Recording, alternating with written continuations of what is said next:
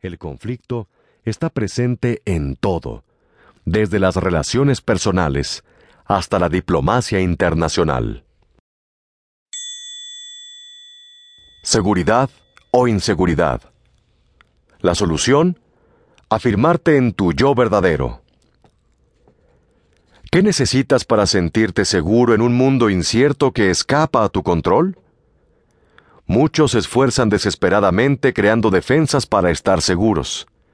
Se aíslan de los elementos más temibles de la sociedad.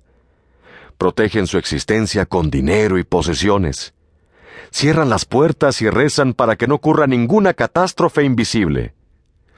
Estas tácticas se originan en la creencia primitiva, que afirma que si tu cuerpo está fuera de peligro, estás a salvo. El punto de vista moderno de la seguridad es psicológico. Para estar a salvo en el mundo, tienes que encontrar la clave de la seguridad. Las casas, el dinero y las posesiones son irrelevantes. De hecho, algunas de las personas más inseguras son las que se sienten atraídas por los excesos de la riqueza y el éxito. La clave para sentirse seguro psicológicamente es difícil de encontrar. Te vas a sentir seguro cuando descubras que tienes un yo esencial que está en tu fuente. En la fuente no hay división, así que el mundo exterior no puede poner en peligro el mundo interior. La ansiedad necesita un enfoque externo, tu yo esencial es estable y permanente, así que no debe temerle al cambio. Lo desconocido es necesario para el cambio. Al hacer las paces con eso, el mundo deja de ser un lugar de riesgo constante y se convierte en el ámbito de lo inesperado. Amor o miedo. La solución. Sintoniza con la fuerza interior del amor. Cuando te sientes seguro, sabes que tienes el derecho a sentirlo. Para sentir que realmente perteneces, es necesario que te sientas amado. El amor asegura que te aprecian.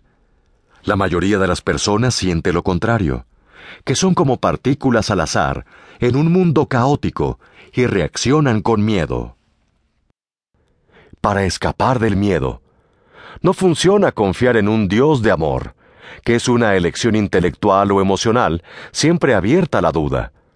Siempre que dudes o te sientas herido, es normal que no confíes en el amor divino, pero sí puedes experimentar en la conciencia el flujo del amor como una fuerza constante.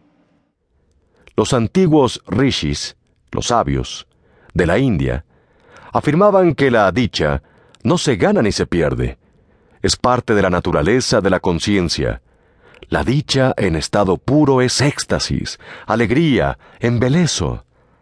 La conciencia se desarrolla a partir de lo no manifiesto y es invisible, hasta que se manifiesta y se hace visible.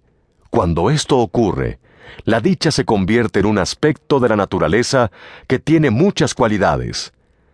La dicha es dinámica, se mueve y cambia, la dicha es evolutiva, crece. La dicha es penetrante, quiere estar en todas partes. La dicha tiene deseos, busca la realización.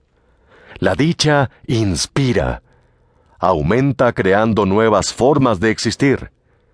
La dicha unifica, destruye los límites de la separación. Al amor le atribuimos estas mismas cualidades, la dicha es el amor con otro nombre. El amor convierte a dos corazones en uno. El amor inspira grandes poemas y obras de arte.